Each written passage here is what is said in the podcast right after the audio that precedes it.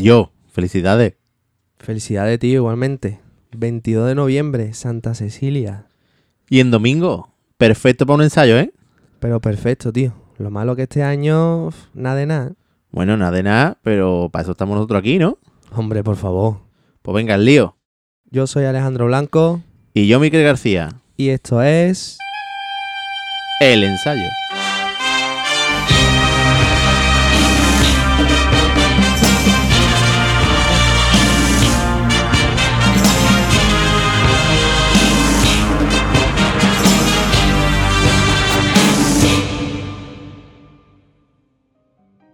Segundo episodio ya, ¿eh, Mique? Digo, ¿Y qué te han dicho del, del primero, de los dos primeros? nada bueno. No, Ah, hombre, bueno. no. Pues, la verdad es que a mucha gente le ha gustado y los veo ilusionados con que sigamos, no cansarse, ¿no? Sí. cuánto. Sí, es extraño, pero es así. También me han dicho que es muy largo. No, hombre, pero eh, es, Es que verdad que... largo comparado con qué? Largo si el día siguiente hubiera otro, ¿no? O- Mm, claro. Pero Es que los podcasts suelen escucharse mientras hace deporte, mientras va de viaje o mientras limpia la casa, ¿no? No es sentarte... sí, claro, te lo pones de fondo. No voy a escuchar sentado aquí una hora y media a los dos papas fritas esto, no, hombre, eso No, es y aparte que parece una tontería, pero lo que intentamos darle voz a todo el mundo y que pueda participar. Por ejemplo, el otro día escuchamos cosas muy interesantes, ¿no? Sí, porque ahí estamos acostumbrados a leer las redes sociales de las bandas de siempre, pero el otro día se vieron situaciones de bandas que lo estaban pasando realmente mal. ¿no? Y aparte que no es lo mismo saber de una banda por las redes que, que su propio directo te diga cómo se encuentran, ¿no? Sí, la verdad que sí. Bueno, ¿y hoy qué vamos a hablar? Pues hoy siendo 22 de noviembre, ¿de qué vamos a hablar? De Santa Cecilia, ¿no? La patrona de la música, que por cierto, ¿tú sabes bien quién fue y cómo fue su vida y todo eso? Porque yo cortito, ¿eh? Hombre, pues sé cositas y tú sabes que a mí me gusta mucho todo este tema, pero tampoco es que me haya puesto a profundizar sobre la vida de la santa ni muchas cosas, sé lo generalizado y demás, ¿no? Pero vamos, tampoco vamos a estar todo el tiempo hablando de esto, de la historia de la santa, que es importante, pero vamos a ver también o- cómo se vive, cómo nos gusta a nosotros, ¿no? Te imaginas, estamos todo el tiempo hablando de eso, pero sí que vamos a conocer un poquito más de la patrona de la música, porque, porque todos la, la conocemos, Santa Cecilia desde chico sabemos lo que significa, pero hombre, vamos a escuchar lo que nos gusta, eso la- las bandas, ¿no? Porque en Sevilla los homenajes a, a Santa Cecilia han sido siempre muy importantes, ¿verdad? Sí, ¿tú cuál te acuerdas? ¿Tú te recuerdas como músico? Porque tú también habrás vivido como músico ba- bastante, ¿no? Sí, vamos, mi, mi primer recuerdo de Santa Cecilia era, era un marrón. Un marrón porque en el colegio llegaba el día de la música y todo el que me dio tocara un instrumento teníamos que prepararnos algo para el salón de actos. Era un verdadero marrón, ¿eh? Allí en el, en el Bedruna. Bueno, y en el CEU, ¿cómo lo viviste? Que ahí lo compartimos. Eso fue grande, ¿eh? Eh, En, el- en el CEU era diferente, ¿no? Era ya con la coral y... Yo adapté para el CEU eh, la marcha turca, Así. para dos o tres así, y nos hartamos de reír tocándola. Vamos, No. adapté. Lo cogí de una partitura que tenía y hice una voz para que yo tocaba el trombón, para otro que tocaba el cello, y al final nos sentamos y sonaba. Pues eso no lo he escuchado yo. Audio no habrá, ¿no? No lo sé, lo tengo que buscar. Bueno, ¿y tú qué recuerdo tienes de Santa Cecilia? De... Yo al primero que fui, que yo empecé en esto tarde, tío. Yo, me llevó mi abuelo y fue en la Plaza de España. El año que, viendo Reyes, creo que tocó Ramalama. Tengo un recuerdo de eso. de- Eso fue 2002. Pues creo que ese fue el primer Santa Cecilia que yo recuerdo. Yo me acuerdo del del Parque de los Príncipes, de ir de muy chico, con gente de Albaida y demás, pero vamos, lo recuerdo como puedo recordar un paseo por el Parque de las Palomas cuando era chico, ¿no? Tendría ahí 10 años, 8, y, y eso es lo que recuerdo. Después recuerdo de un año ir a ver al Sol y, y a Tres Caídas en otro sitio que no me acuerdo si era la Plaza Nueva, era un sitio así más céntrico y más un certamen menos currado que esos de del principio de los 90, ¿no? También hay que decir que en los 80 también hubo Santa Cecilia, ¿no? Sí, estuve hablando el otro día que me llamó Juan para una cosa, Juan Ramírez, director de, de Rey. Y me llamó para otra cosa y ya le pregunté y me dijo que desde los desde mitad de los 80 ya había un certamen en la Plaza España que iban solo Cigarrera, la banda del Sol y Tres Caídas y que luego se iban todos los directores a, a comer por ahí a un sitio. También me dijo el bar, no me acuerdo. Iba Hidalgo, en Paz Descanse, iba Juan, iban, iban todos. Y luego hubo uno en la Plaza del Salvador que venía una banda de Cádiz, la de Luz y Agua, que venía que tocaban los bombos a dos mazas. ¿Te acuerdas que hablamos eso de la de Unido Sevilla, que lo contaron? Y ya luego se pasó al formato este que conocemos, del que vamos a escuchar hoy bastantes cosas. Y aparte ese del Salvador recuerdo yo de, de oídas y de contármelo gente que no y Jesús despojado tocó allí Cristo de la Aspiración y Jesús despojado. Fíjate tú, dos marchas que tenemos como clásico para calentar y era el e- no el estreno porque ya se habría estrenado, pero era como lo mejor que podría ofrecer la banda y demás. Vamos, yo encantado lo que me gusta a mí el clásico. Pero fíjate que siempre se, ha- se había tenido en cuenta esta fecha para hacer un tipo de estreno, porque hoy vamos a escuchar algunas cosillas, la mayoría estrenos, o cosas así más raras que, que se preparaban para este día. Y, yo, y no nos podemos olvidar de lo de la Torre del Oro, ¿verdad? Hombre, claro, eso era. Siempre se hacía. Hubo años que era el sábado el, el de Santa Cecilia, el domingo de la Torre del Oro. Coincidía. Después había un fin de semana entero de la Torre del Oro. Yo, yo he conocido un fin de semana y otro porque había tantas bandas que querían Mm. participar que se iba de las manos. Es que lo, lo que yo recuerdo era ya que lo alternaban una semana uno y otra semana otro porque el de la Plaza de España y eso estaba dividido en dos días, que un día iban las bandas juveniles y al otro iban las bandas grandes, ¿te acuerdas de eso? Sí, lo que está claro que, que eso se ha vivido cosas muy bonitas porque esa, esa Torre del Oro y los autobuses llegando de gente, no de bandas, sino de gente, un Mm, autobús sí, para sí. ver el concierto, Eran echar. Verdaderas El Madonna de enfrente se ponía la- las botas. Pues se convertía en el Madonna, en el Madonna más guarro de la ciudad, porque madre mía la de gente que comía allí e- ese día. Y, y qué pena porque el de, el de la Torre del Oro, vamos, el del Consejo de Banda, gracias a Dios, cuando se pueda se volverá a hacer. Aunque vinieron los congresos también, pero se volverá a hacer. El problema es de la Torre del Oro que la cigarrera tuvo ya unas dificultades para organizar el suyo.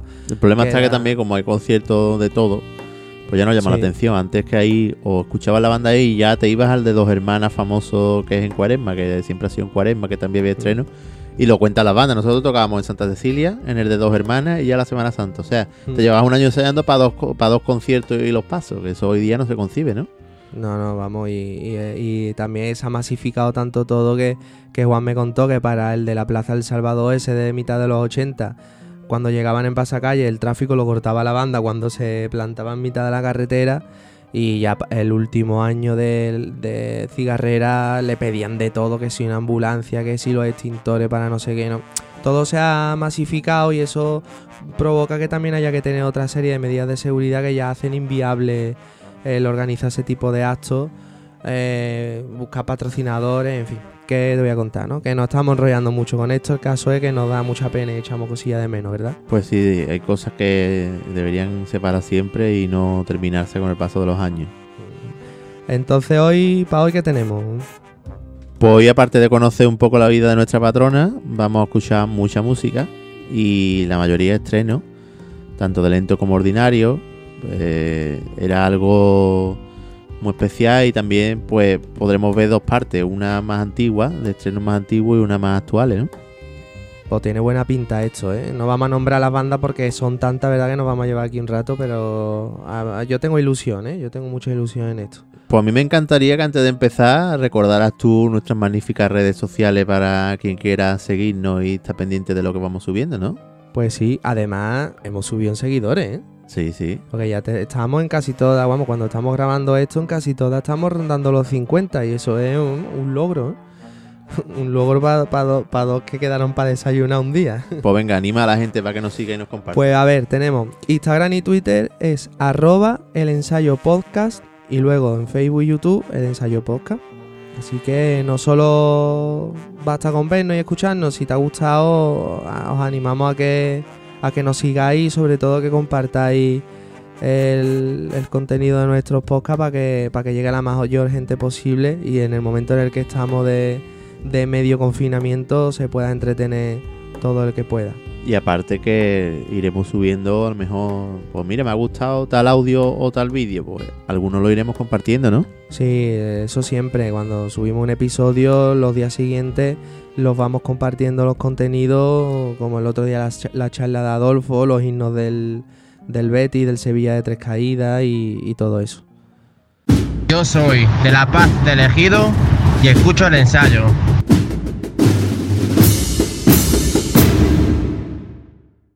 ¿Y con qué vamos a empezar, Miquel? Pues vamos a empezar con un certamen que tiene subido en YouTube el amigo Rule, ¿no? Ah, el del 91, ¿no? El de Parque de los Príncipes. Ese certamen era muy sonado y, Sí, sí. y tenía mucha aceptación, mucho éxito y tocaba cada banda su éxito o lo que creían ellos que podía ser el, el bombazo, ¿no? Sí, esta es Redención, ¿no? Sí, Redención. Y curiosamente vamos a escucharle eh, una marcha de cornetas y tambores, Requiem, de Bienvenido Puelle. Porque cuando empezó la Redención en la Juncal era banda de corneta, pero es curioso que aunque aquí todavía toca la banda una marcha de corneta, eh, la tocan sin corneta, la tocan en do menor, Sí, en es fa menor. una adaptación y lo que sí es verdad que en esta época del, del 90 había sufrido las agrupaciones un montón de críticas y le habían dado tralla por todos lados y estaban todas como cohibidas, tocando cosas de corneta y tambores, cosas que no tuvieran mucho exceso de ritmo. Solemne, ¿verdad? En tonalidades menores. Claro, buscaban todas eh, ser elegantes, ser un poquito... Ahora ya digamos que se ha mezclado todo, ¿no? La época de los 80 alegre, los 90 el- elegante, pero en esa época estábamos en una época las agrupaciones de contención, de que también es bueno porque te exigen más y salen, salieron cositas muy buenas, ¿no? Pues venga, vamos a escucharla.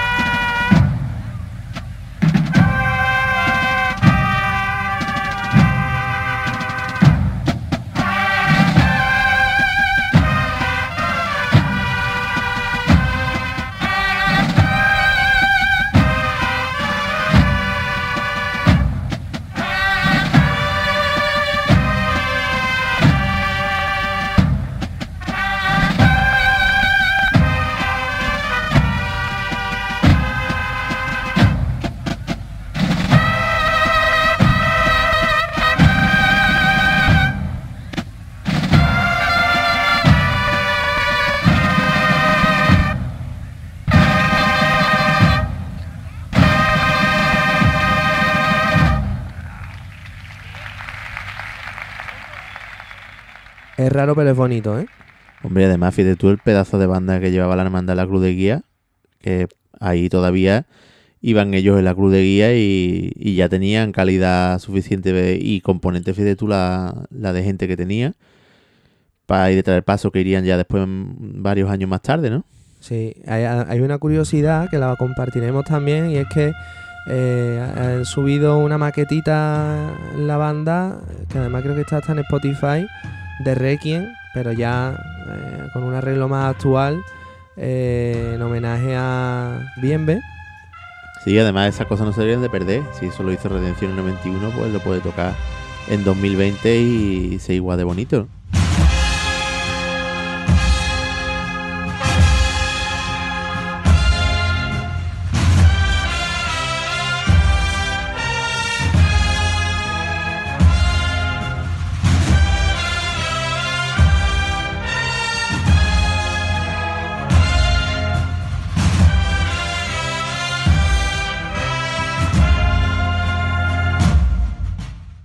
Soy de la agrupación musical de Marbella y escucho el ensayo.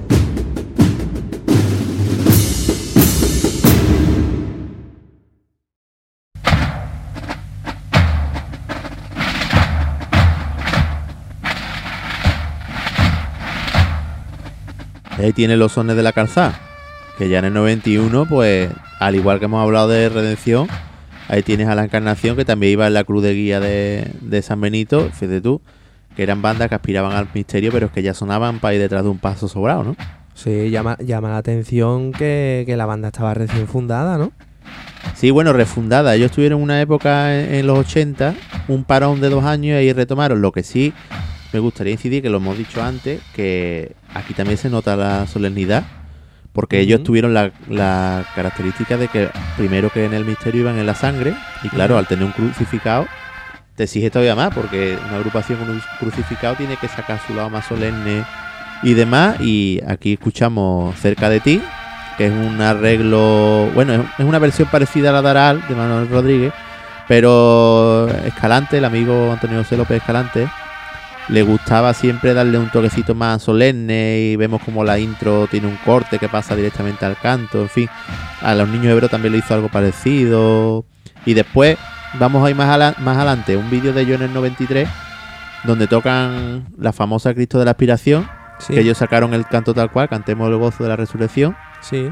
de Palazón y ahí vamos a ver cómo es eso y la base del primer disco de ellos es esa, el buscar la solemnidad porque iban detrás de un crucificado, marcha como Jesús sacramentado. Era una época de, de contención. Son marchas muy bonitas que estás diciendo, ¿eh? Qué buena época. Venga, pues vamos a escucharla.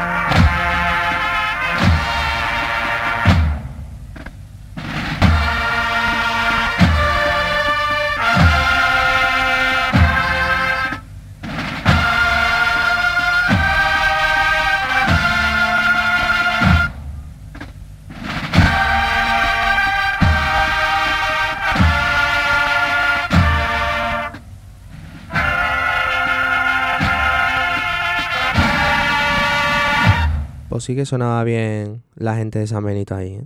Yo soy de Oliva de Mérida y escucho el ensayo.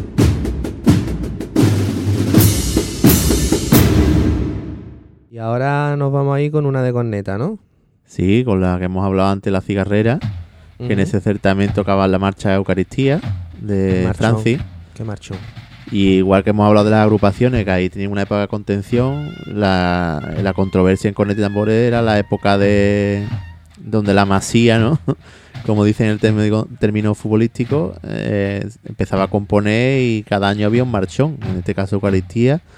Otras veces, pues, un montón, Pasión, Muerte y Resurrección, eh, Refúgiame, cada año había un temazo, ¿no? Sí, además hay un salto impresionante entre las marchas de, de Alberto Escame, que ya la tenían súper explotada en las bandas, y de pronto empieza a aparecer gente como Francis, eh, Bienve, a componer marchas que, bueno, que... Si vamos, tenían otro registro, otro, otro esquema. Y aparte que si te fijas en el vídeo, que ya lo compartiremos para que lo vean nuestros oyentes, eh, la cigarrera ya iba un pasito más adelante. Ya estaban, ahí estaban todas las bandas cogiendo todo el escenario, muy ordenadita, y cigarrera estaba ya en el grupo de amigos tocando muy juntos para que la música saliera más unida, además, y era como un- una caja de música. buscando siempre el conjunto. Vamos a, vamos a escucharlo porque estamos acostumbrados a este tipo de marchas, pero para aquella época era, era un adelanto vamos, en el tiempo impresionante.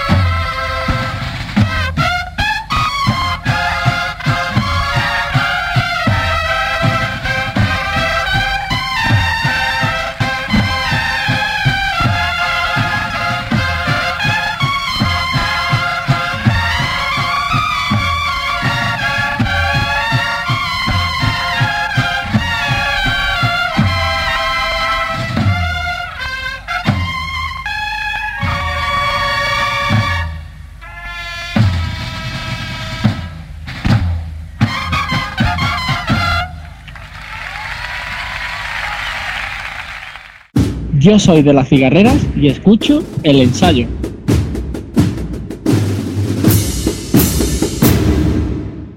Y vamos a empezar a barrer para casa, venga. Que además ahora no pasa. En la Torre del Oro sí pasaba, pero antes en el certamen de, de Sevilla venían bandas de fuera, aunque fuese de pueblo cercano, ¿no? Claro, porque también mm, lo que traían eran las bandas que tocaban en Sevilla y ahí por suerte la estrella ya había tocado en el 91 la Semana Santa en Montesión y ese noviembre pues fue al concierto de Santa Cecilia. Interpreta, digamos, la primera marcha de la nueva era de agrupaciones, ¿no? Que era José Manuel Mena y Cautivo, que la compuso en el 89, la grabó la banda en el primer disco y, y era también novedoso porque era una persona de banda de música escribiendo para agrupación y un esquema muy parecido al de la banda de música que conocemos porque tenía una introducción con corneta, marcando mucho las notas, después tenían un, un fuerte de bajo y un trío, o sea que era una banda, una marcha de, de tipo palio, del corte de palio, pero de agrupación, vamos, y que cautivo, yo creo que le, le gusta a la mayoría de la, de la gente, ¿no? El Mena, que el Mena, que tiene que venir, ¿eh? Eh, tocaba en Soria 9, ¿no? Sí, el Mena estuvo, era percusionista en Soya 9 y él transcribió mucha de la música de Abel Moreno. Y ya después, pues más adelante, pasó a la banda de música de dos hermanas, pero ahí creo que estaba en Soria 9 ya. Cómo se nota en cuanto un músico no está intoxicado solo con música de Semana Santa que viene y aporta, ¿eh?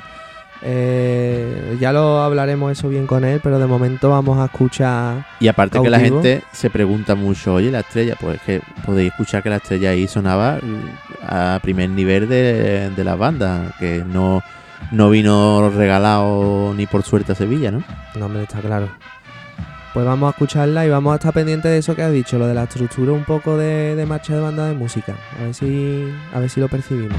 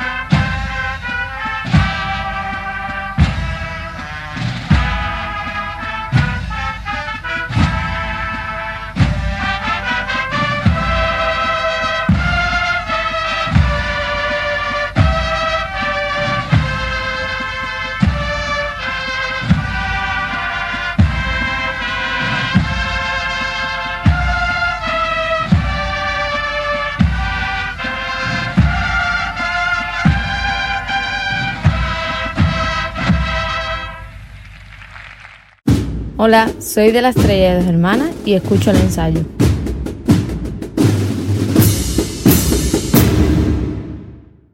Bueno, y era un poquito de tricornio, ¿no? Venga, que por entonces no había tricornio todavía. No, no, todavía no. No, eh, Virgen de los Reyes todavía como Jesús despojado. Mm, Última actuación como Jesús despojado, ¿no? Sí, ese fue la última adaptación que hicieron como su despojado, digamos, para que la gente entienda, la última vez que salió el banderín blanco en aquella época. Y ya a partir de diciembre y demás, pues cambiaron la, de- la denominación por la patrona. Y ya creo que hicieron un concierto en los Salesianos de Triana, donde presentaron la nueva. Hicieron como un recorrido por la historia de la banda. Algo parecido a lo que oímos en el disco de Consuelo Gitano. Sí, El pa- y eh, recrearon el paso de su despojado a Virgen de los Reyes. y aquí tocaron Padre Nuestro, la adaptación de, de los cantores de Hispali, que, que es una preciosidad. Hombre, y aparte, ellos lo que hicieron fue dar un pasito más. Había sacado ante el Aral una versión más clásica y aquí ya pues tenía un poquito más de música de la original de la obra, ¿no? Sí, y eso que la instrumentación de la banda todavía estaba limitada, pero había un nivel en los componentes impresionante, la banda estaba muy trabajada en conjunto y, este fue el resultado.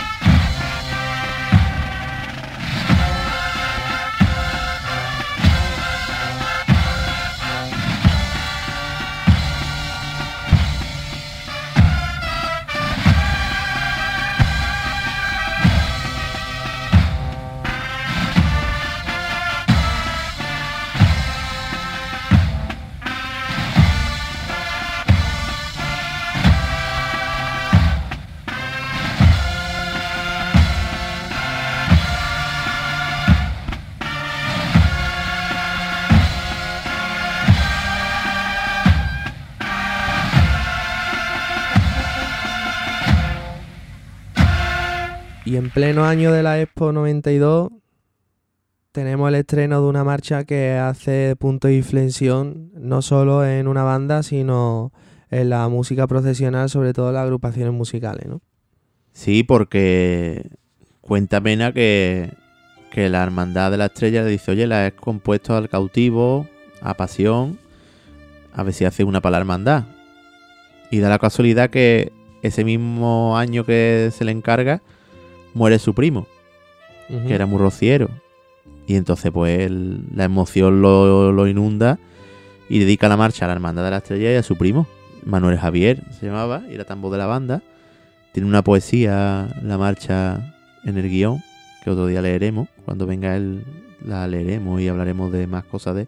Pero como hablamos de Santa Cecilia, esta marcha, digamos que de ahí partió, porque aunque se cuentan que se estrenó ese verano en Dos Hermanas en la parroquia y que no podían contener las lágrimas, eh, fue en Santa Cecilia donde ya, digamos, se hizo popular, que sonó en el mismo Parque de los Príncipes en el 92. Sonó Bendita Estrella por primera vez para el mundo, como, como dijéramos, ¿no? Ya después, en la cuaresma siguiente, iría en el disco Bendita Estrella, pero ahí fue, digamos, como su puesta de largo, ¿no? Sí, claro, que antes para escuchar una marcha había que ir a escucharla. No era como ahora que se estrena y en YouTube ya Está por la está tarde. por la tarde a la hora del estreno. O en directo ya, ya. Había que ir a los conciertos o comprarte el disco. Y lo curioso es que en esa época pues, todas las bandas sonaban como en el disco, como detrás del paso, como en el concierto. Mm. Era todo igual. Y Sí. eso es bastante bonito. Vamos a escucharla. Venga, vamos.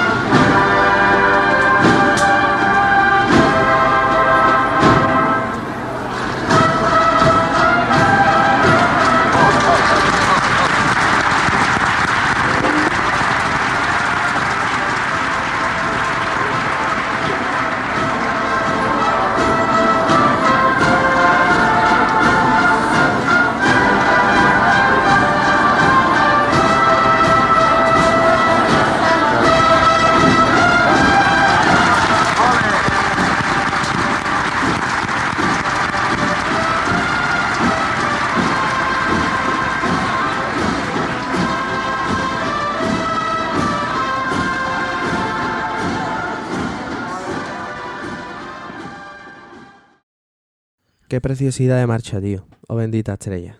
Y ahora nos vamos con una de las primeras marchas de otro compositor que también sabe pegar pellizquito. ¿eh?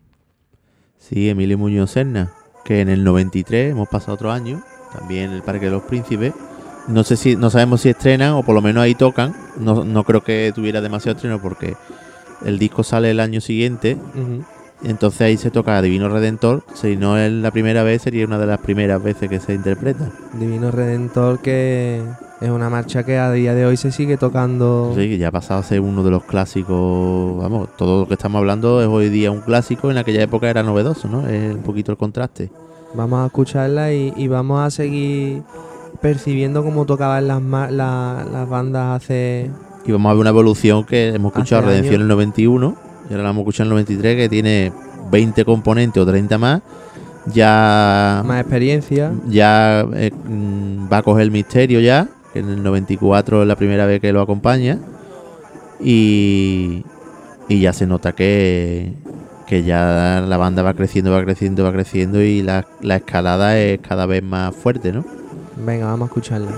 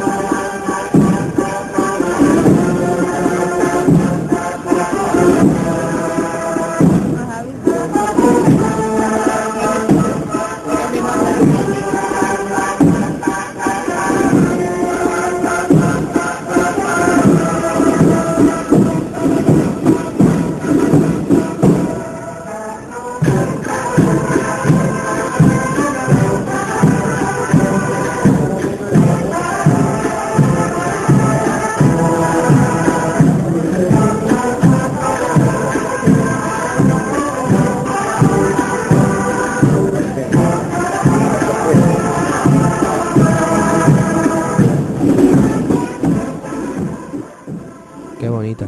Y además a partir de aquí la redención ve un reinventarse a sí misma con las marchas de Emilio, porque crean su propio estilo que, que a día de hoy pues se sigue recordando, ¿no? Con las marchas más clásicas de la banda. Claro, el primer disco sobre todo manifiesta ese resurgir de, digamos, de la banda del Juncal, ya se asienta en la Hermandad de la Redención y enseña cositas de agrupación como es Padre Nuestro, Costalero, que en aquella época eran unos éxitos.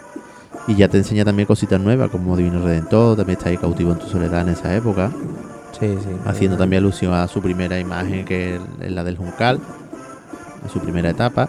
Y ya después pues el disco siguiente que se llama Redención, con Señor de San Román y todo eso, eso ya es la explosión, ¿no? Yo soy de la redención y escucho el ensayo.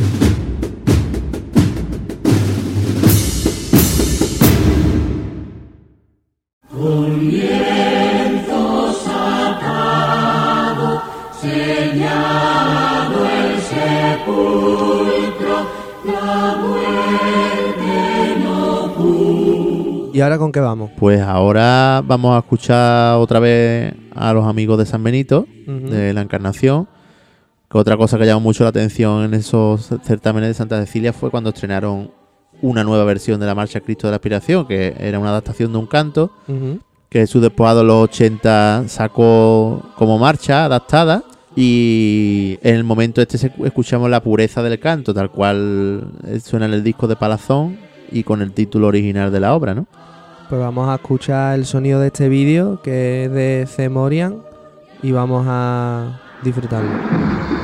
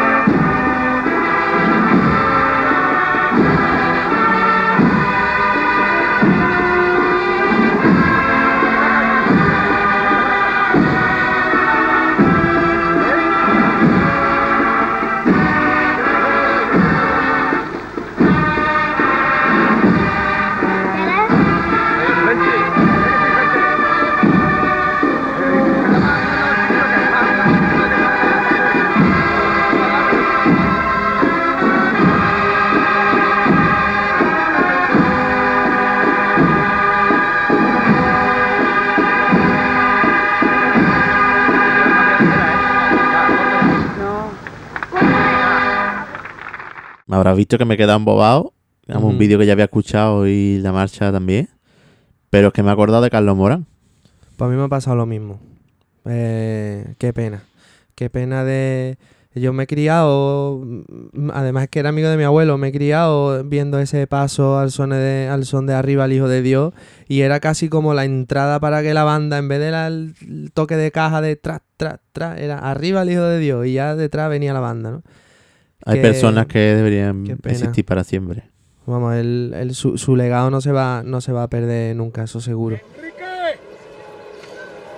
está levantado Macé por todos los impedidos y por todos los enfermos de Sevilla, ya que no pueden venir físicamente a ver al Señor, por lo menos a través de la pequeña pantalla que lo vean, ¿vale? Va por ello, ¿vale? Los que no pueden venir a ver al Señor. Así que no os digo nada. Todos por igual valiente. Arriba el Hijo de Dios. ¡Este!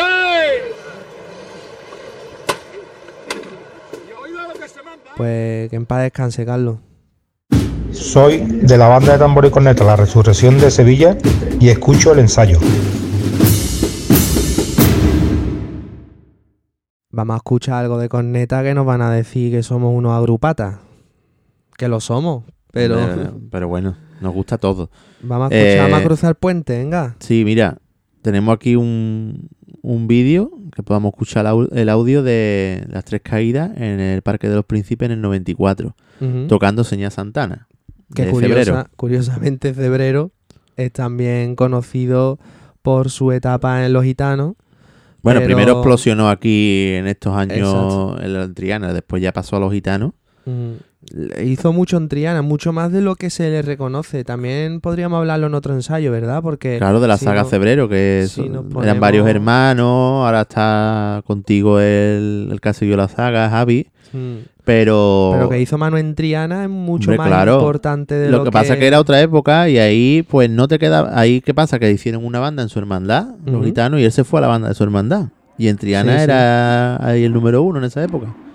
Pues vamos a escuchar a Seña Santana y con la fuerza que tocaba ya Triana en aquella época. ¿eh? Sí, ya era un preludio de lo que después vino.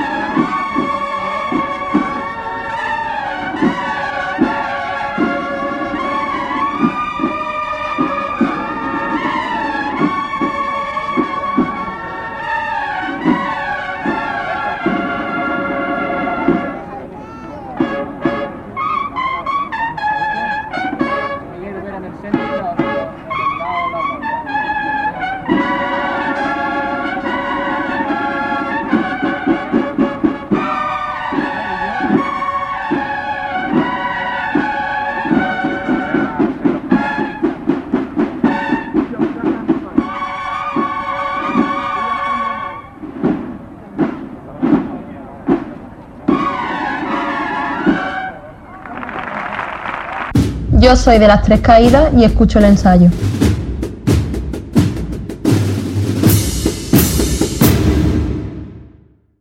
Y ahora vamos a dejar ya los audios cascados de la época con las cámaras de VHS. y- Cascao no, romántico. romántico. Algunos está cascado, ¿eh? pero bueno.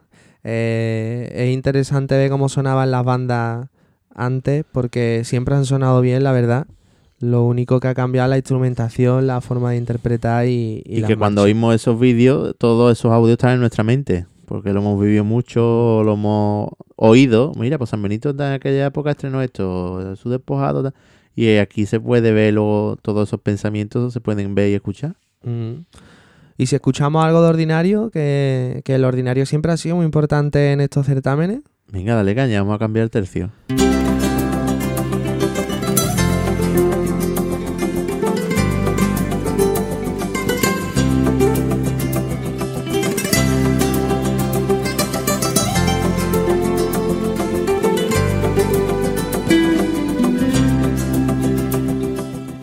Yo recuerdo un certamen de la Plaza de España que eh, estaba el día lluvioso y las bandas estaban tocando menos marcha, creo que eran dos. Y cuando se sube Virgen de los Reyes, subieron sin tocar nada, subían el puente andando, que además era entrando a la Plaza de España el de la derecha, y, se sube andando y empieza a tocar, empieza a tocar ordinario. Y todo el mundo, uy, ordinario, no sé qué. Y tocaron, Sevilla tiene un color especial, Mique, y la que liaron allí en la plaza no te lo pueden imaginar. Tengo el recuerdo de eso y, y fue un momento histórico, ¿eh? Sí, además que se quedó todo el mundo como esto que es. Con lo conocieron, evidentemente se conoció el tema al momento de, de los del río. Mm, Bueno, mí- de César Cadaval y lo Sí. cantaban los del río, ¿no? Sí, sí, sí. Y a mí me contó Juan que aquello fue que, bueno, como podía empezar a llover, estaban tocando menos marcha. Además, no sé si habían empezado más tarde el certamen. Y en vez de tres marchas y una de ordinario, no había ordinario y eran dos, ¿no? Entonces eh, la banda quería tocar Sevilla y, y le dijeron, bueno, pues si no se puede, la toco en el escenario. Y la tocaron y, y ahí fue una- impresión espectacular que además ya se, se fue corroborando con el paso de los años las locuras que hacía Miguel Ángel Fon con Virgen de los Reyes, que fueron poco a poco dándola otra vez a conocer y llevándola al sitio que, se es merecía. El Santa Cecilia en noviembre del 2002. Pero eso se había tocado ya antes, ¿ale? Eh, ¿Dónde? En el 96. Pasa que tú te has saltado un En montón el de años. 96. Sí, la- tocó la estrella. Era un certamen que hemos hablado, que he hecho yo un breve apunte antes, que es un certamen que se hacía en cuaresma. La hacía la tertulia El Cirio Encendido de dos hermanas. Que era una tertulia que estaba allí, que iban todos los músicos de Tres Caídas, Julio Vera, todo esto hecho allí, los ratos cofrades, con Palacín y demás. Sí. Allá dormió el banderín de Jesús Despojado, el de Cigarrera, porque se quedaban para el día siguiente para certámenes y demás. Y ese año siempre se entraba con uno de ordinario al, al parque donde se hace. Y, y la estrella, pues en el 96, entró con Sevilla Tiene un color especial, que adaptó Antonio Mejía, el Rambi. ¿Y cómo sonaba eso por las tres dos hermanas? Hombre, otra versión más clásica y era más adaptación que versión, porque lo del Fon es una versión muy fiel. Lo de Rambi era una adaptación, pero vamos. ¿La tenemos? ¿La tenemos sí, para además se escucha como las cornetas aprietan ahí para arriba y demás. Venga, vamos a darle.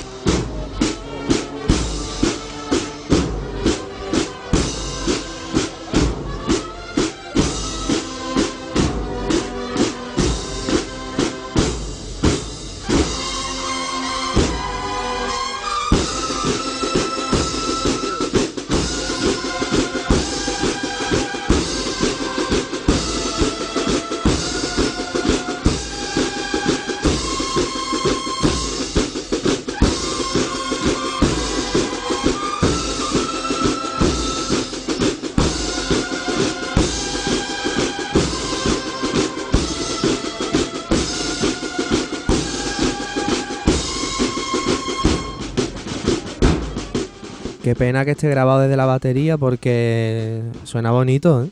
Claro que está grabado desde arriba. Cuando subamos el vídeo lo verá la gente, está grabado desde arriba y lo que tiene en primer plano es la batería.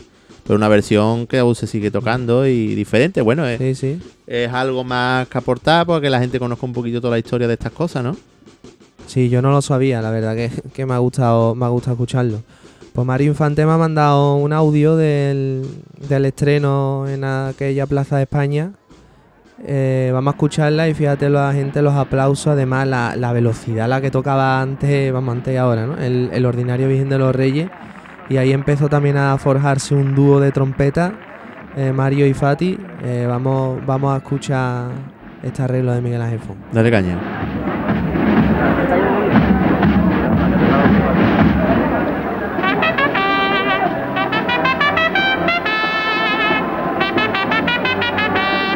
Joder, Mario,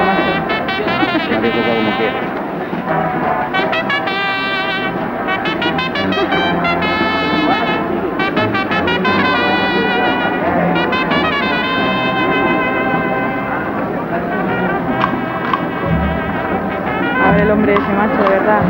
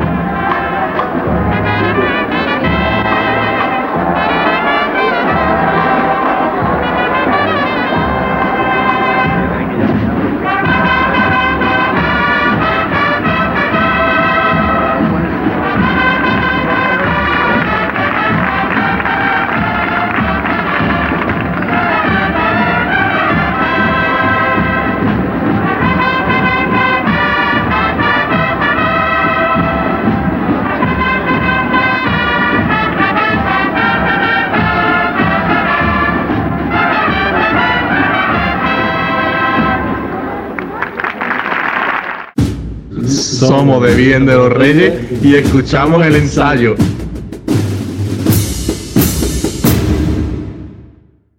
¿Tú no tenías preparado ahí algo para escuchar sobre la santa?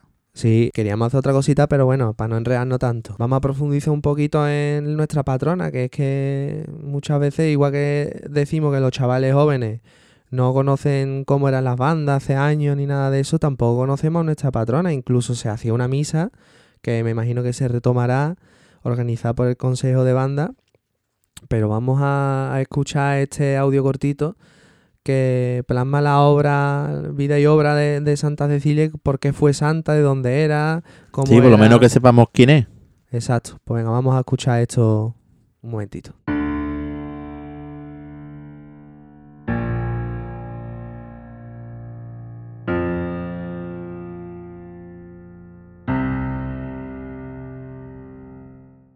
Llega el 22 de noviembre y todos lo celebramos.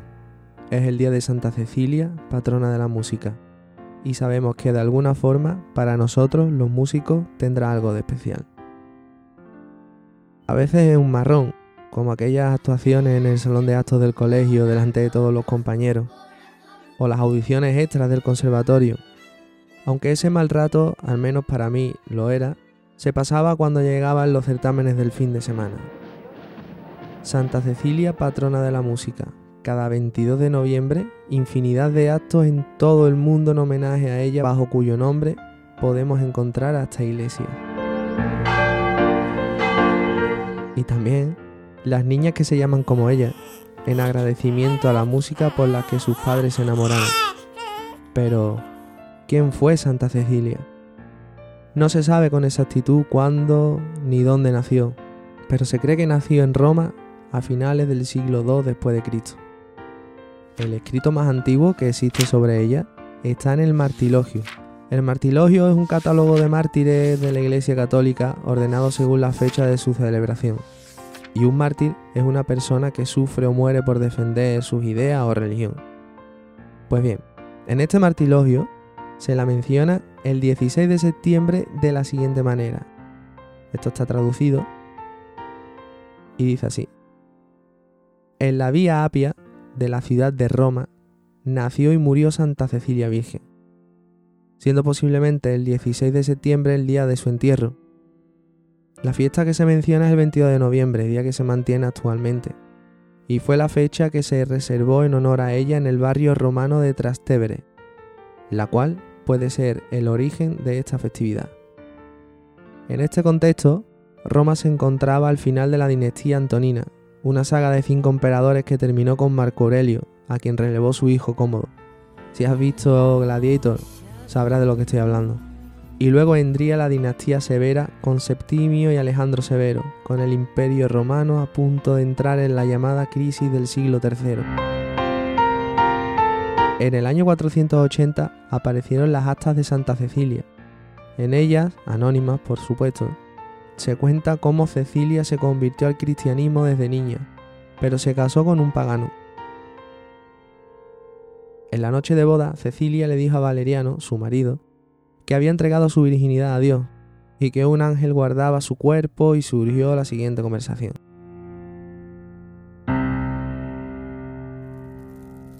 Valeriano, tengo que contarte una cosa. Un ángel me cuida, así que si no respetas mi cuerpo, habrá consecuencias. Pero si me respetas, el ángel te cuidará a ti también. Venga, enséñamelo. Y si ese ángel es de verdad, te respetaré. Solo verás al ángel si de verdad crees y te bautizas.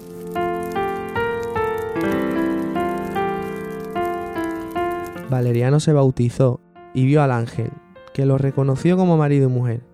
Tirbucio, el hermano de Valeriano, también se bautizó y vivió con ellos en la misma casa. Pero los dos hermanos fueron condenados a muerte por la autoridad romana del prefecto Turcio Almaquio. Cecilia fue también condenada a morir ahogada en su baño, pero sobrevivió.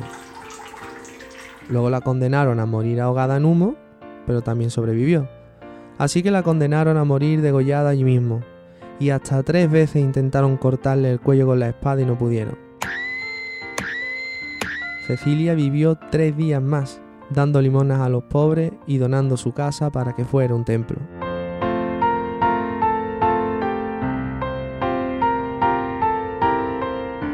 Tras esto, aunque los personajes sí tengan valor real histórico, hay mucha leyenda. Pero, ¿por qué es la patrona de la música? Se dice que cuando la condenaron a morir asfixiada en humo, llevaba más de un día en esas condiciones, pero en vez de morirse empezó a cantar el Salmo 70, que dice así.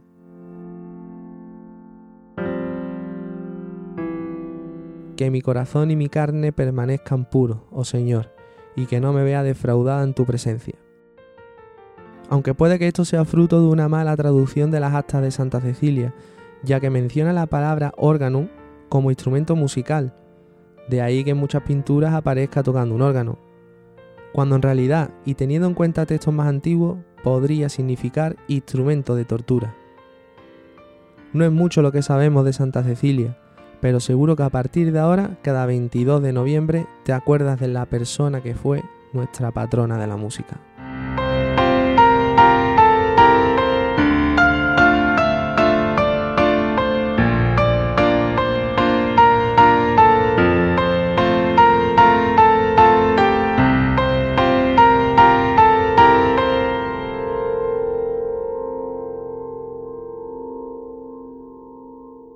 Muchas gracias a Cristina, trombonista de Virgen de los Reyes, que ha hecho de Cecilia en el documental sobre nuestra patrona.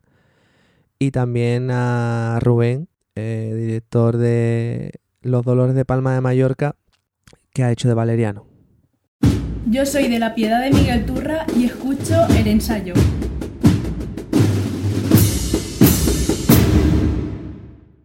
Ram-a-lam, ding dong, ram-a-lam, ding ding dong, ram-a-lam, lam lam lam ding dong, ram-a-lam, lam lam lam ding, ram-a-lam, lam lam lam ding dong.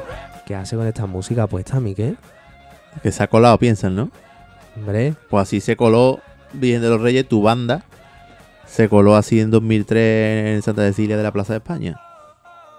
Eso fue cuando todo el mundo tocaba el pop y el pepe y aparecieron esta gente tocando esto y se cayó la plaza, ¿no? Claro, es que igual que hemos hablado antes de, de la época de contención para sacar algo solemne, en estos años era el ordinario también fuera algo interesante. Se Ujú. empezaban ahí a las cabalgatas de los reyes, se empezaba a montar villancico, que después más tarde se sacó el disco, ¿no? Ahí los reyes estaba como proyectando un poco el ordinario que rompió en ese disco de villancico de 2004, de la Navidad de, nove- de 2004. Siempre tuvo mucha fama el sol de tocar ordinarios así Y trabajados. Corona de Espina, que se conocía más por el ordinario que por el lento. Corona de Espina, después escucharemos algo de ello también.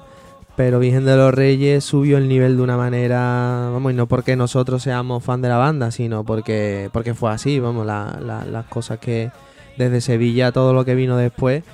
Vamos a escuchar un, un poquito de Rama Lama. Dale caña.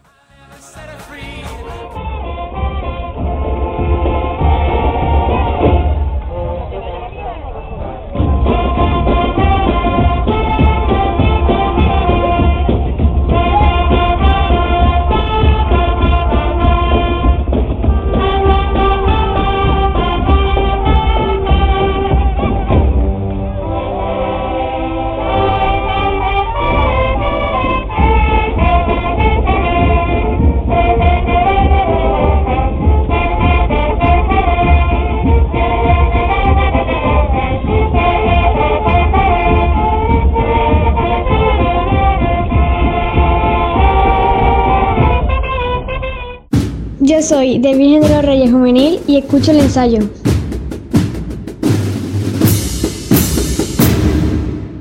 Pues ahora nos vamos a cambiar de, de certamen.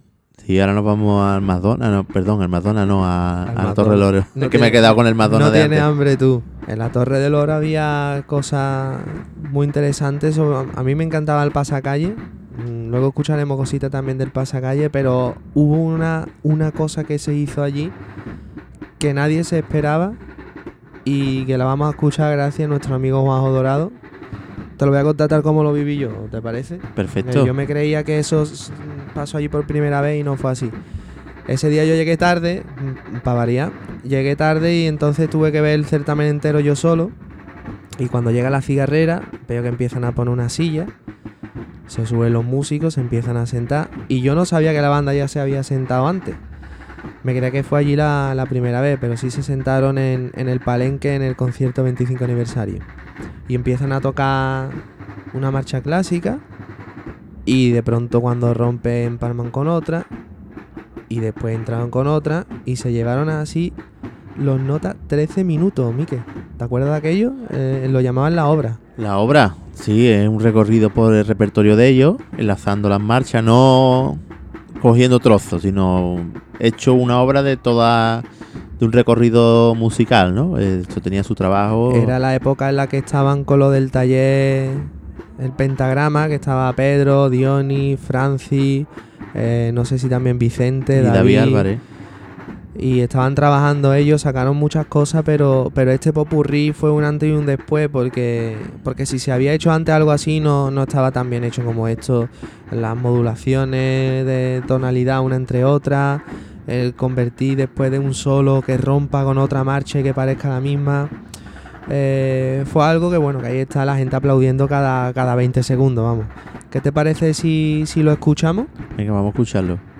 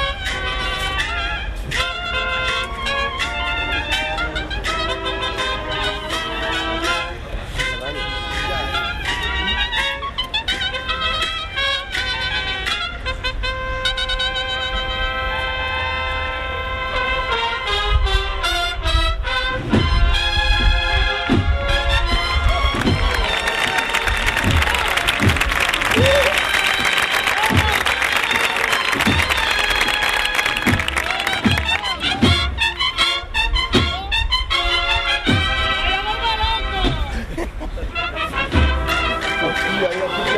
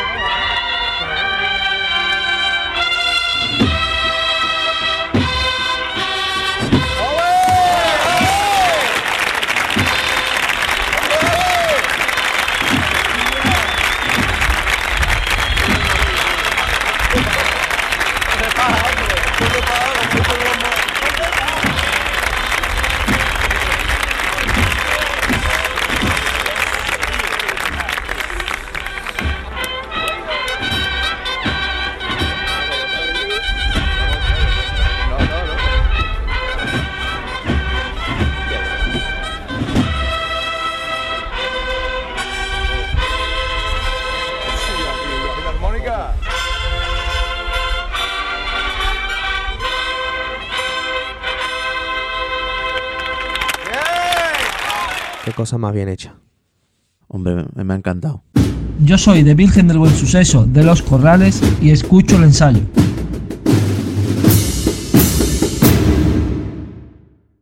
Bueno, y en aquellos certamen de la Torre del Oro había otra cosa que era un espectáculo, ¿no? Otro momento casi al final que todo el mundo estaba esperando, ¿no? Con camiseta, con, con club de fan, los amigos de la presentación al pueblo. Buf.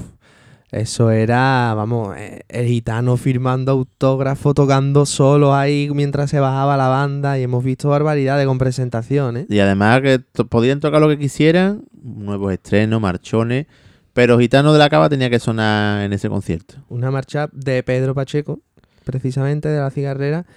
Eh, una- esa marcha fue un revulsivo total, ¿eh? Sí, era una marcha que, que era más allá, era un- una vuelta de tuerca más al estilo de tambores y que tantas cosas buenas dio a la banda de presentación al pueblo, ¿no?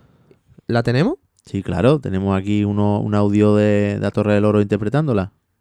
Y a la gente le gustaría, ¿verdad? Hombre, yo estoy deseando oírla. Venga, vamos.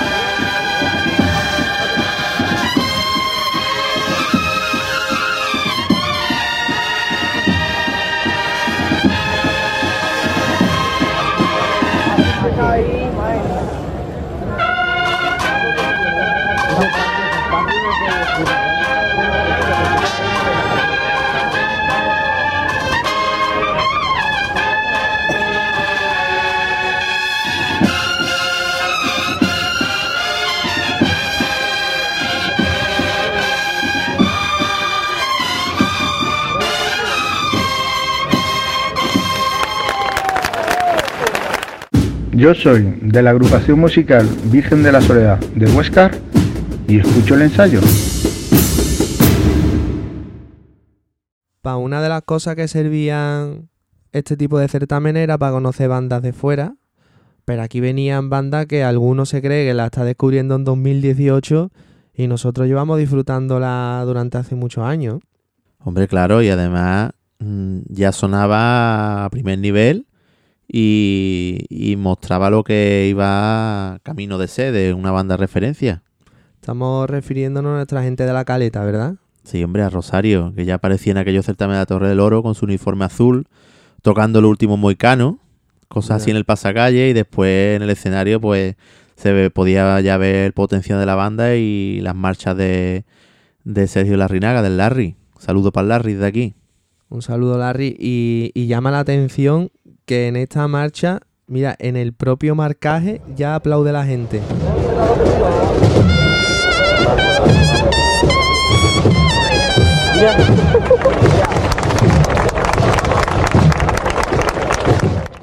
Esta es la marcha en tu zona de mi inspiración, que yo le llaman parte labio. Una marcha del Larry dedicada a presentación al pueblo. Tiene pinta de parte labio. Pues vamos a escuchar en 2008 a, a Rosario de Cádiz. Vámonos, vámonos, de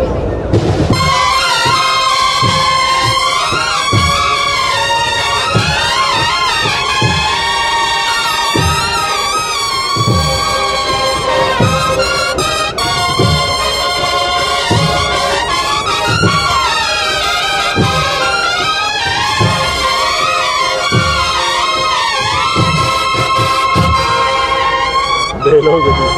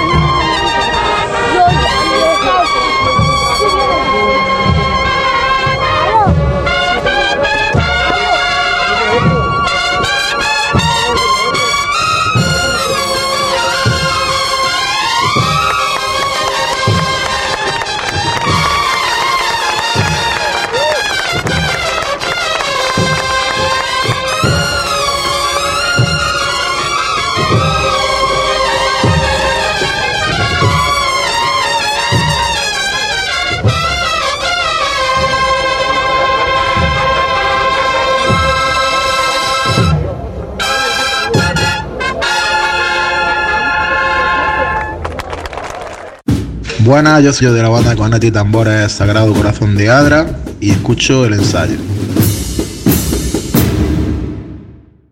Vaya como sonaban, ¿eh? Hombre, tenían un potencial increíble ya en aquella época. Este vídeo de Pablillo Salud está en YouTube para, para quien quiera escucharlo. Y ahora acabo de acordarme de, de una banda que en, en la Torre del Oro también formaba un jaleo que no vea con sus pasacalles. ¿La has mencionado tú antes? Sí, Corona de Espinas, de los hermanos Garfia. Vaya los arreglos que sacaban. Además le cogieron el punto a David Bisbal. Empezaron con Llorar de las Penas. Hombre, Llorar de las Penas dio mucho, ¿verdad? Sí, sí, sí. Que Virgen de los Reyes también la tocábamos. Y luego siguieron con Bulería. Bulería, Bulería. Y, y vamos a escucharla porque además tenía un solo de corneta bastante complicado. Y fíjate lo- los aplausos que levantaba. Esto es llegando a la propia Torre del Oro.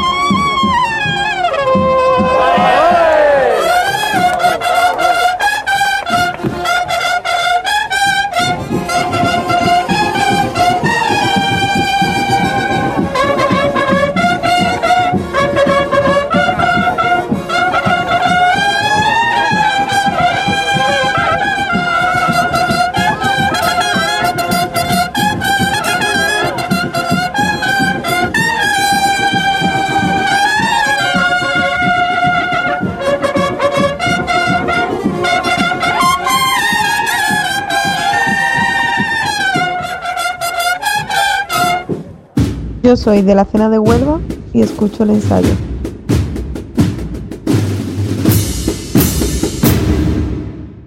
Yo fui una vez con la Juncal también a la Torre del Oro. ¿La estrella fuiste alguna vez?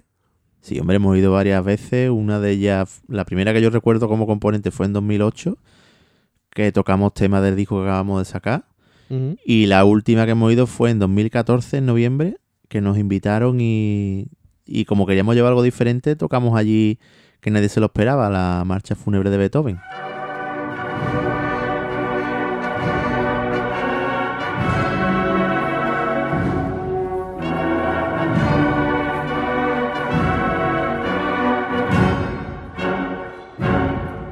¿Para qué tenés valor de presentarte allí en la Torre del Oro y tocar una marcha fúnebre, eh? Para que tú veas, era como apostar por algo diferente en un certamen donde se había tocado de todo, desde ordinario, desde cosas muy modernas, cosas muy antiguas. Y yo creo que a la gente le gustó y de hecho después se pidió en dos o tres cofradías y demás porque aquel momento y aquel vídeo. Sí. Lo tenemos, ¿no? Sí, vamos a escucharla. Vamos a escucharlo.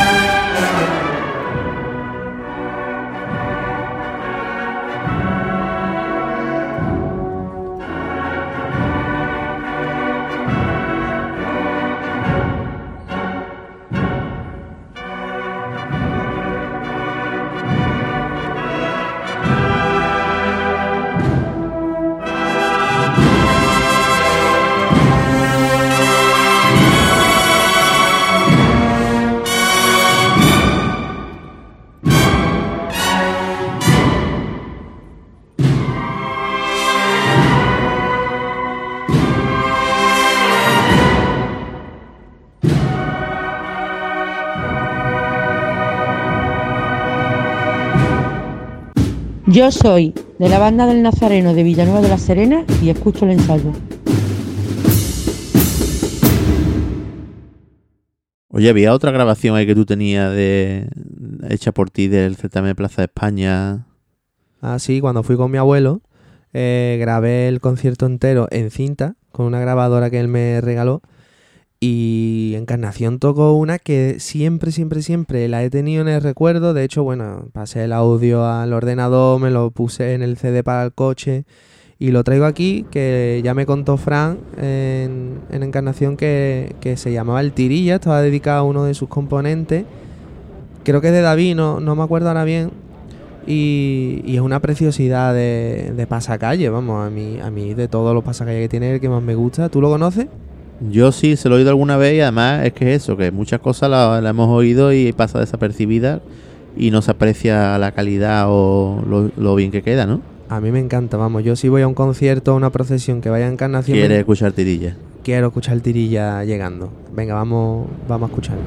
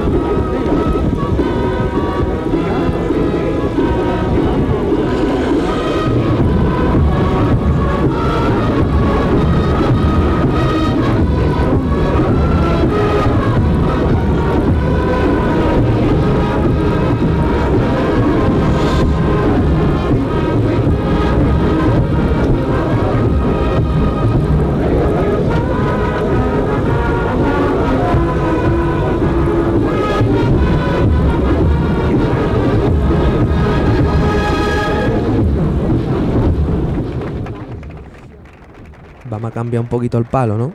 Sí, vámonos a la época de la Plaza del Triunfo, ¿no? Que también dio muy buenos años del certamen de Santa Cecilia. Ahí hubo una banda que empezó a desmarcarse con el estreno de una marcha que, que estoy seguro que el autor hubiese deseado no haber escrito nunca, porque fue por el fallecimiento de su padre. Y Emilio compuso precisamente Padre.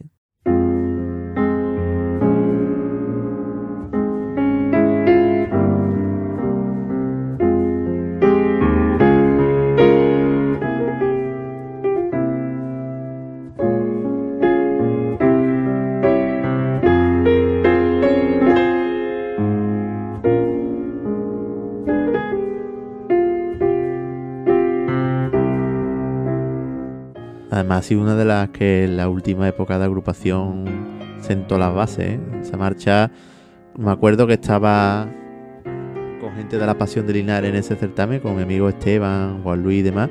Y cuando empezó a sonar nadie nos la esperábamos porque era distinto a todo lo que habíamos oído, más solemne, ese solo que tiene. No, el- la marcha te engancha desde el primer momento. Yo me acuerdo que por entonces me, me- me juntaba mucho con, con Oscar y su hermano Tomás, que hoy en día es el hermano mayor del Juncal. Íbamos a una tertulia que había un músico de redención y me dijo, hemos montado una marcha, se llama Padre, es una locura, tiene un solo que no vea y es tela de bonita, además muerta de corneta. Bueno, yo entonces no tenía ni idea de, nada y cuando fui al certamen y la escuché, vamos, la cinta la reventé. Eh, tenemos aquí el audio. Es que esa marcha supone mucho, ¿verdad, Mike? Porque fue el- el- ya el, el revulsivo total en el que Emilio empieza a tocar la trompeta sin ningún tipo de, de pudor ni de tope. Es como que ya se desinhibe y empieza a hacer virguería con la trompeta. Y, y los que vinieron detrás. Y aparte que ahí te das cuenta tú cuando una marcha mm, gusta, porque no vamos a decir ni es buena ni es mala, porque solo hay marchas muy buenas que no gustan y se pierde y otras de menos calidad que tú no mejor no le dedicas tanto tiempo y triunfa. Pero cuando tú vas a tocar y en todos los certámenes, padre, padre, padre, quiero escuchar padre, tocáis sí. padre. Y de tú, esta marcha, eh, ya después vinieron certámenes como uno que dieron en el corte inglés a Navidad y todo el mundo quería escuchar padre. Sí. Eh, en Cuaresma, el que daban ellos con los pasos ya montados allí en su iglesia, todo el mundo quería escuchar padre. Creo que se tocó dos veces porque la gente la quería escuchar otra vez. Fíjate. Entonces te dabas cuenta tú de que una marcha ya eh, era algo serio, ¿no? Es una preciosidad, una obra de arte y... Desde aquí un saludo a Emilio, que lo queremos mucho. Y queremos que venga. Hombre, queremos que ensaye. tiene que ensayar con nosotros, tiene muchas cosas que, que contar. Pues vamos a escucharla, ¿te parece? Dale Esto caña. es el estreno, 2004, 2004, noviembre. Plaza del Triunfo. Vamos a escucharla.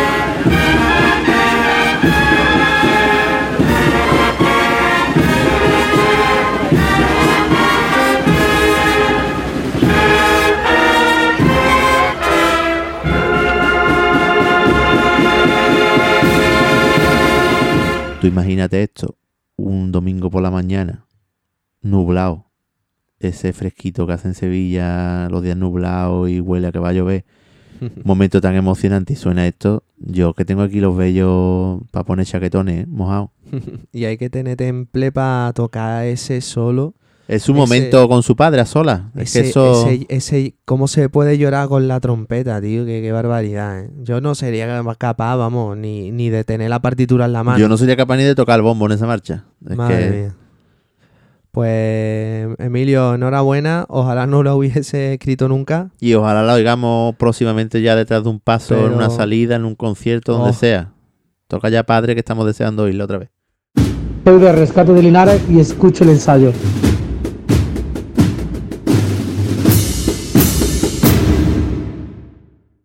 Bueno, y en esa plaza de- del triunfo tú has vivido también algún momento que otro especial, no solo con la grabadora, ¿no? Allí se estrenó mi primera marcha en Virgen de los Reyes. Más que la marcha, el mejor recuerdo que tengo es que fue la primera vez que, que mis padres fueron a verme tocar. No fueron hasta ese día. Y, y fue el mayor regalo, ¿no? Pero allí se estrenó al tercer día. Fíjate que cuando se estrenó, no te creas tú que la gente aplaudiese mucho. Ten en cuenta que la banda venía de estrenar marchas como Caridad de Guadalquivir, El Compás de la Laguna, El Sí, Cristo pero de es los verdad, Faroles. es verdad que el sector crítico con Bien de los Reyes le gustó mucho porque diría, hombre, han montado una marcha en condiciones. Hablo del sector, del sector crítico, que también lo hay, y también tiene que tener su sitio en este programa. Pero fue muy poco a poco. De hecho, la marcha se estrenó. Se estrenó como si tal cosa. Recuerdo que la siguiente fue al compás de la laguna.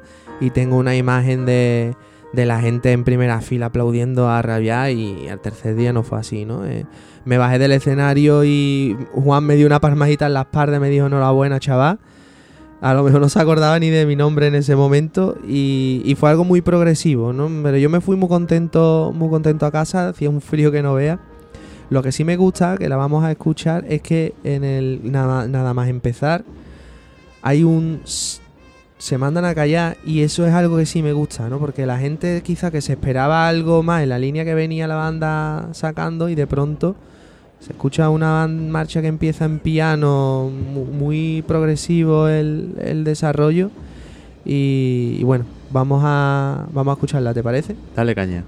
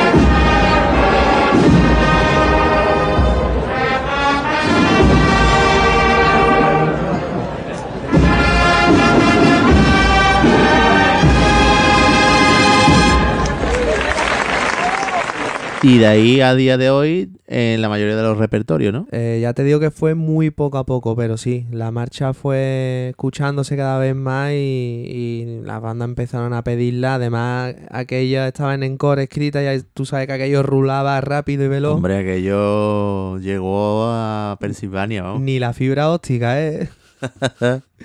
y la verdad que mere- mereció la pena, vamos. Al, al final aplaudían, ¿eh? yo no me acordaba. Sí, mira, es que un solo y un ritmo hemos apañado. Y la gente iba predispuesta a, a ello. Yo soy de Santa Mujer Verónica de Tobarra y escucho el ensayo.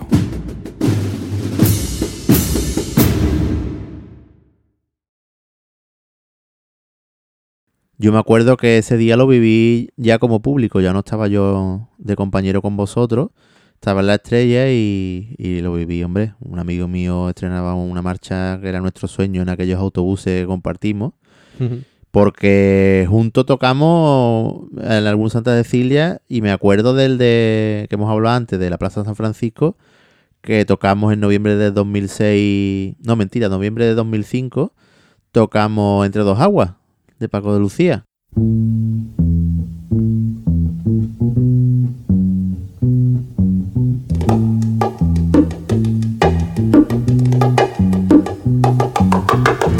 Eso fue recién entrado en la banda. Yo, de hecho, no, no me sabía bien ni el repertorio. Claro, yo iba con el traje, los demás no tenía nada. Tenía el traje, el instrumento y no tenía más nada ese día. Y vaya recuerdo de frío que hacía. Yo, yo digo, ¿y ahora cómo van a tocar esta gente los hartos esos de trompeta que tenían? ¿Verdad?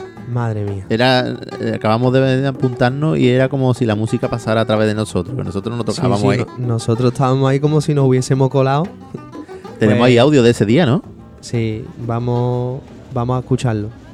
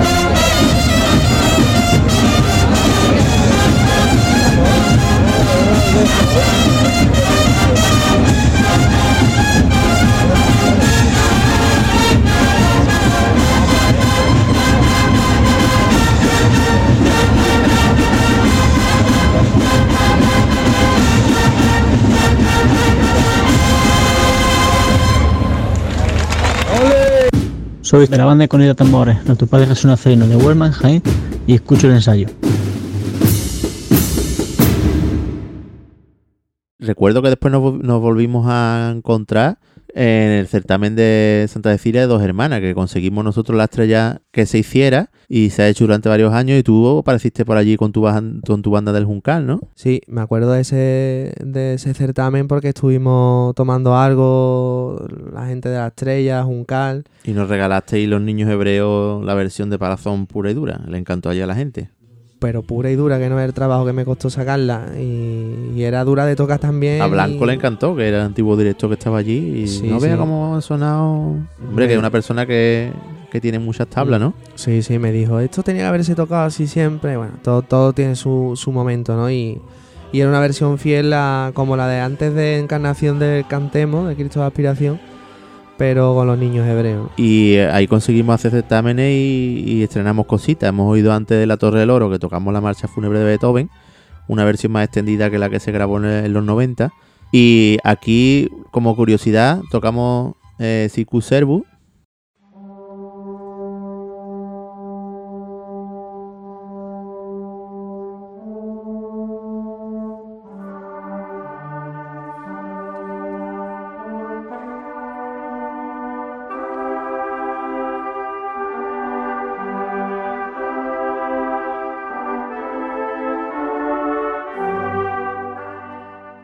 que es una obra clásica que yo no había oído nunca, la adaptó Esteban. Mm. Y una cosa que le gustó mucho a la gente que recuperamos para el repertorio que se había dejado de tocar el Ave María Guaraní. Y lo tocamos también Santa Cecilia, que tenemos aquí un audio que, para que lo escuchéis. ¿Qué vamos a escuchar ahora? Vamos a escuchar el Ave María Guaraní. Venga.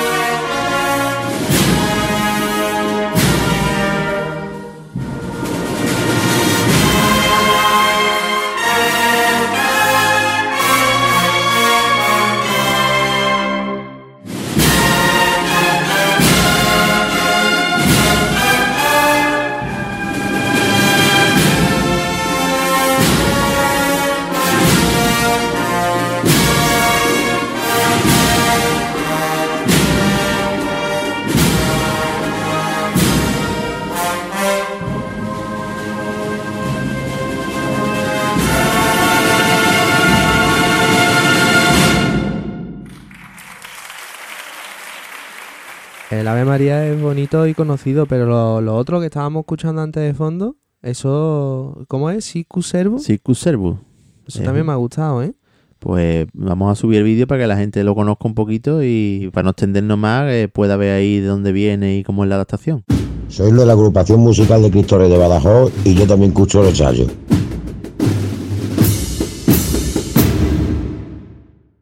Bueno, y digo yo que, que aquí ha habido de todo en lo que banda se refiere eh, apareciendo en conciertos de estos. También están los del Congreso de banda, que Mm. hemos visto hasta banda vestida de nazareno, ¿no? En el primer congreso, eh, una de las mayores peculiaridades que hubo fue una banda que se presentó aquí vestida de nazareno, que era algo que para nada nos imaginábamos ver nunca en Sevilla.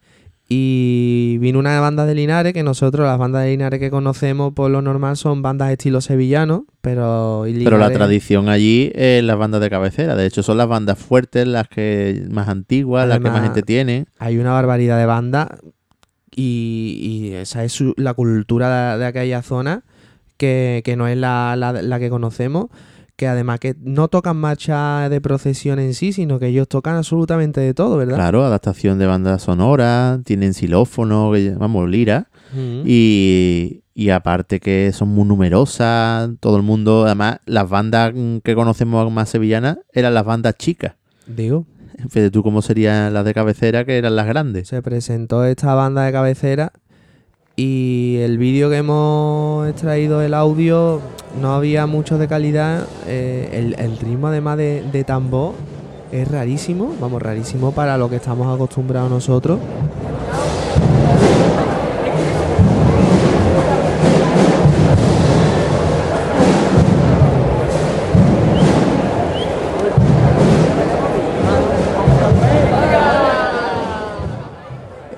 Que se va como acelerando cuando va a entrar la música. Bueno, cuando como haremos un especial de aniversario de la gente de Linares, le preguntaremos un poquito por el tema este de cabecera, ¿no? Que ellos nos lo expliquen de primera mano. Sí, seguro que están más puestos. Y vamos a escucharlo porque fue algo que llamó mucho la atención.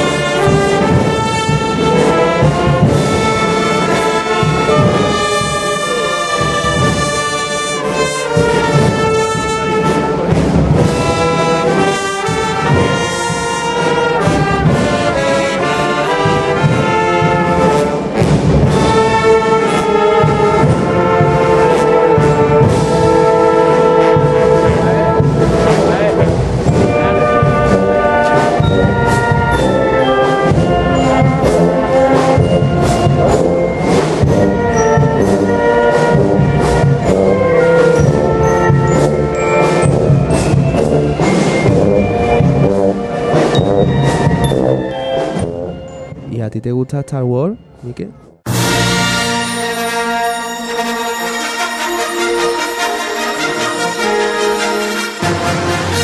Me encanta. Los soldados blancos, eso, a mí me encantaría disfrazarme de eso. Los soldados blancos, eso, anda que tú. Claro, yo... A mí no me gusta nada Star Wars, tío. Ni El Señor de los Anillos. Y mira que lo intento. a mí me ¿eh? encanta Star Wars, Harry Potter, El Señor de los Anillos, todo eso me encanta. Harry Potter sí, pero yo eso de Star Wars, por más que lo intento, no, no me entra. Ahora, la música, maravilla. ¿eh? Hombre, Y aquí en la Z, el último certamen que pudo organizar la cigarrera, eh, tocaron una adaptación de, de esta banda sonora impresionante. Aunque te ya- digo como antes, que también se había tocado ya anteriormente. Eso, de eso sí me acordaba yo. Eh, fue por Córdoba, ¿no? Sí, mis amigos de la Redención de Córdoba, de la Estrella, pues lo adaptaron y tenemos también aquí un vídeo de un pasacalle de ellos. Vamos a escuchar de cigarrera, si quieres, y ponemos después el de Redención para que la gente vea la variedad de, de la adaptación. Venga, vamos.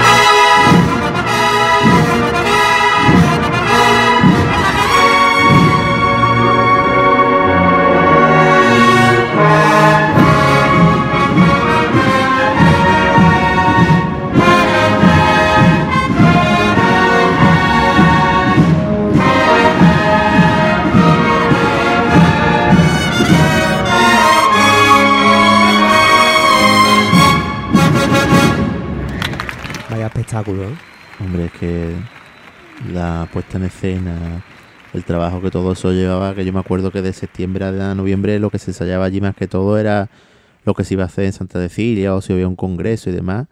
Y ese trabajo pues después salía a la luz, ¿no? La versión de Redención de Córdoba era, era distinta, era más para andar, porque esto está claro que la cigarrera lo... Claro, era más para pasar calle, era un ordinario y lo de cigarrera Sí. lo tocó como una obra, como ya lo que estaban tocando últimamente. Sí, sí. Vamos a escuchar un poquito de la de, de la de Córdoba, que en su día eh, llamó mucho la atención. Además, al principio incluía un- unos motivos de, grave que, Cigarrera no los tenía.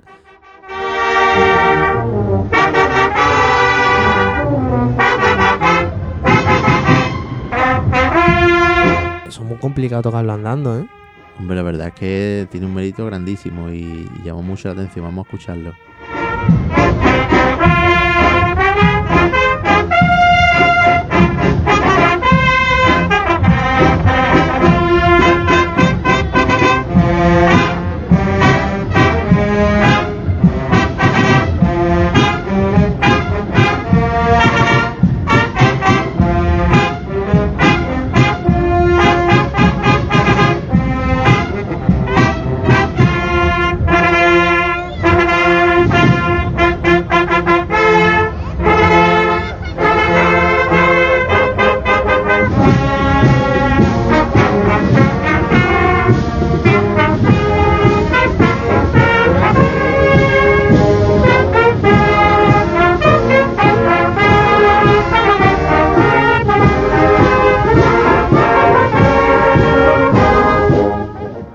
Vamos a tener que ir despidiendo, ¿eh, Miquel?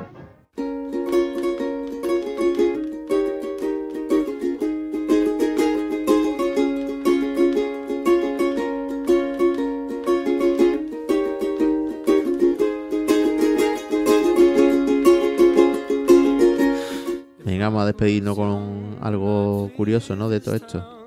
Sí, porque tenemos ahí un audio de un vídeo.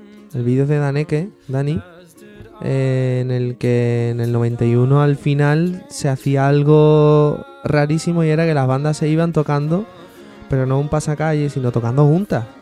Sí, hasta el autobús prácticamente.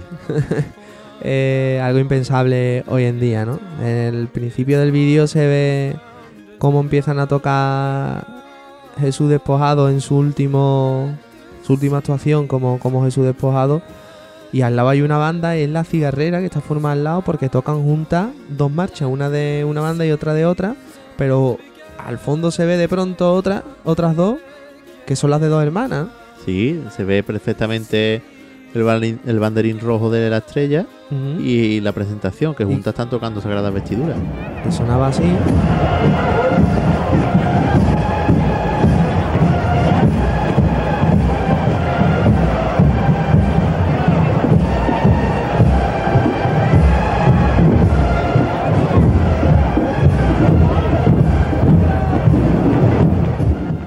Jesús despojado aparece tocando con una banda al lado que es la cigarrera y tocan la saeta, pero después tocan juntas y tu estrella Sí. que además se ve, yo me quedo embobado viendo ese vídeo por, por el buen rollo que hay entre los músicos. De hecho, Aparece hay el amigo Diony, Juan, Dino Velasco. Juan, todos jovencísimos, es que eran, es que eran chavales. Y, y hay incluso un fallo, pero el buen rollo que se ve, no hay tensión de ningún tipo, están ahí disfrutando como si no hubiese público. Es una envidia que sana que le tengo, que le tengo a eso. Y, no sé qué te parece a ti si acabamos con, con esto para, para precisamente eso, ¿no? Añorar eh, que, lo que lo que debe de predominar es el buen ambiente entre los músicos por mucha competencia que hay entre las bandas. Claro, que vuelvan esos certámenes de amistad y de buenos ratos que se echaban. Vamos a escucharlo y con esto no- nos vamos a despedir.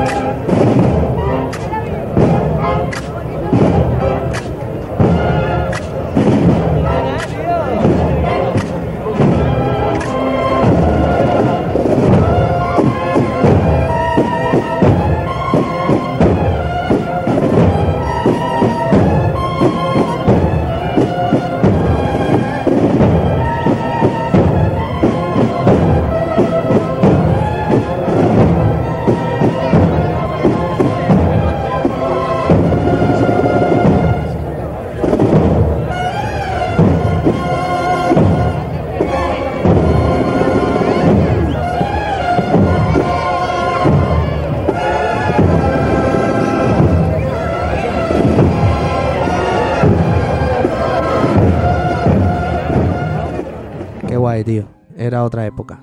Ya, pues recuérdale a todos nuestros amigos las redes sociales, venga, antes de que me des paso a mí, que a mí se me traba. Podéis seguirnos en Twitter e Instagram en arroba el ensayo podcast y luego en Facebook y YouTube el ensayo podcast. Ahí podéis seguirnos y nos ayudaríais mucho si compartieseis con vuestros amigos los podcasts para que esto llegue al mayor número de, de personas posible. Y también decir que podemos, podemos recibir lo que quieran mandarnos y estudiar para próximos programas. Habrá mucha gente que tenga muchas ideas y quiera colaborar, pues la- lo puede mandar a los propios privados de las redes. Claro. Su idea y ya si acaso nos podríamos en contacto con él, con esa persona y aquí tiene espacio y voz todo el mundo que quiera participar. Además hay alguno que está preguntando por cómo nos puede hacer llegar lo del yo soy y no sé, podemos dar nuestro email, Si venga, dale el email del ensayo. el ensayo podcast arroba gmail.com. Ahí, podéis mandarnos vuestro audio, soy de la banda tal y escucho el ensayo y tendréis aquí vuestro sitio. Importante que sea solo yo soy de tal banda, pero no digáis banda con y tambores, Santísimo Cristo, no. El nombre comercial. Eh, Claro, yo soy de Bien de los Reyes y escucho La- el ensayo. Exacto. Y, y ya está. Y nosotros lo, lo ponemos y, y fuera. Pues nada, ¿cuándo será el siguiente, Miguel? Pues lo que tengo seguro que ya será con mantecado. No sé de qué será, pero con mantecado seguro. Yo creo que antes de Navidad colaremos alguno. ¿eh? De Navidad aquí en Sevilla ya. Vamos a intentar que el siguiente, porque tenemos pensado un especial de Navidad, pero vamos a intentar que, que el que haya en medio sea, sea distinto y vamos a profundizar un poquito más en, en las personas que, que han luchado por esto tanto como para que precisamente gente como tú y yo nos conozcamos y estemos disfrutando tanto de, de nuestra ciudad. Bueno, pero no des más pistas, deja algo para... Sí, sí, perdón. Bueno, venga, pues nos vamos ya. Venga, pues un saludo a todos. gustado. Un saludo. Yo soy Alejandro Blanco Y yo, Miguel García. y esto ha sido El ensayo.